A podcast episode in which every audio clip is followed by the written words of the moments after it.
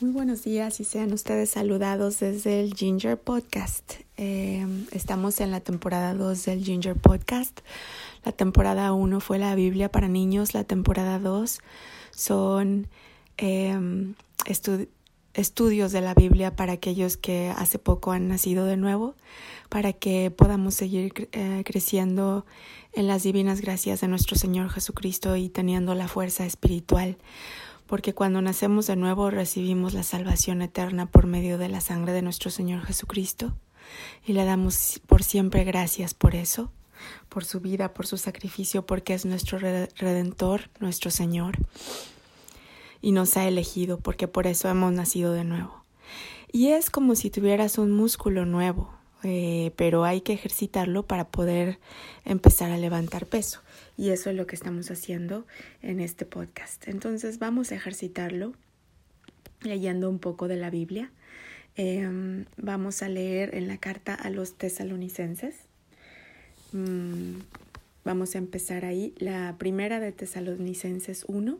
Este es un libro que está en el Nuevo Testamento.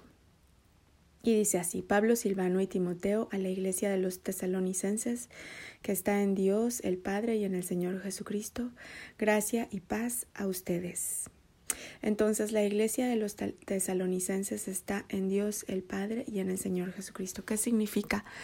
Que esta iglesia vive dentro de Dios el Padre y dentro del Señor Jesucristo.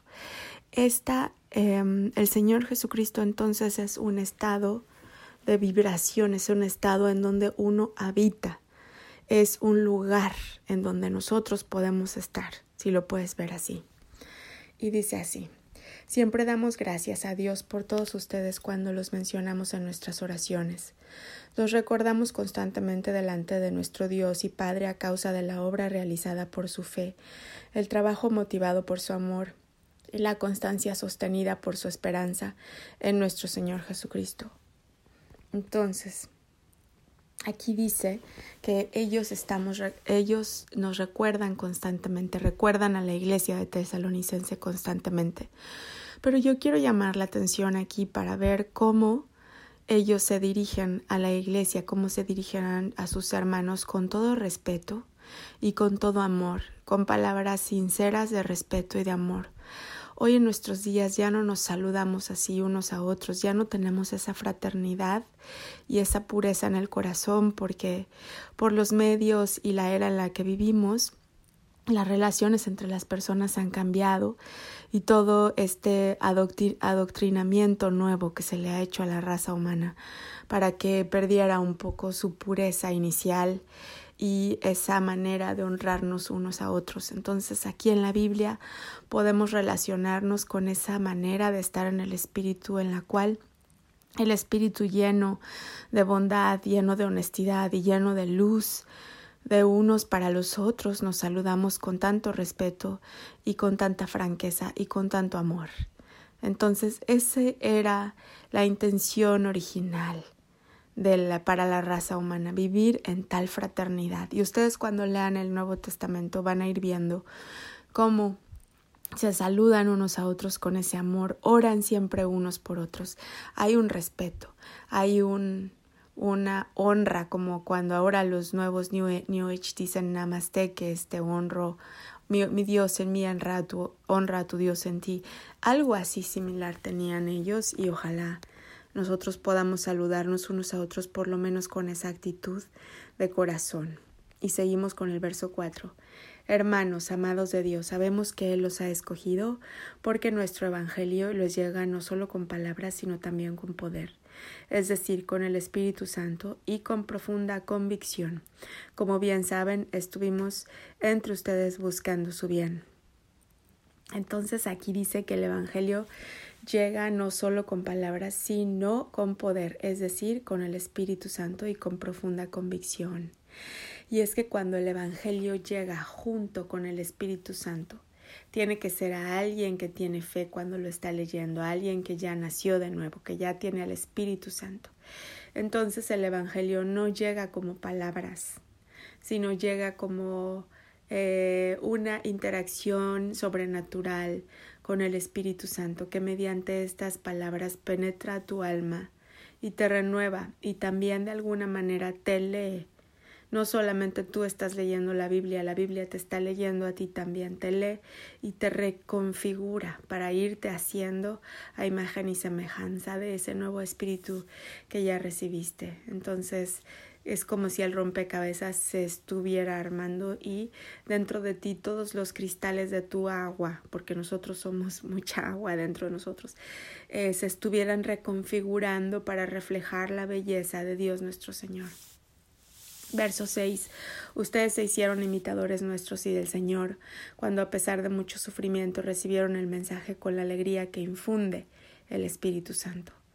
De esta manera se constituyeron en ejemplo para todos los creyentes de Macedonia y de Acaya. Partiendo de ustedes el mensaje del Señor se ha proclamado no solo en Macedonia y en Acaya, sino en todo lugar. A tal punto se ha divulgado su fe en Dios que ya no es necesario que nosotros digamos nada. Entonces, ¿qué pasó?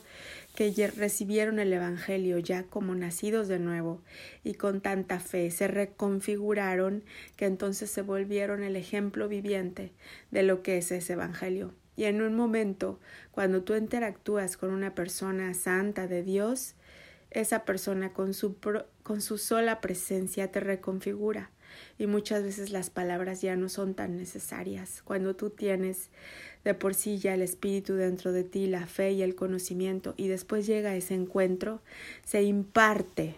Entonces cuando alguien te imparte es cuando alguien te pasa conocimiento por el solo hecho de estar contigo Em, así es como se imparte este, este amor, este espíritu entre líderes, entre iglesias verdaderas, santas del Señor, ¿no? Nada, nada como la iglesia esta, que no voy a mencionar hoy.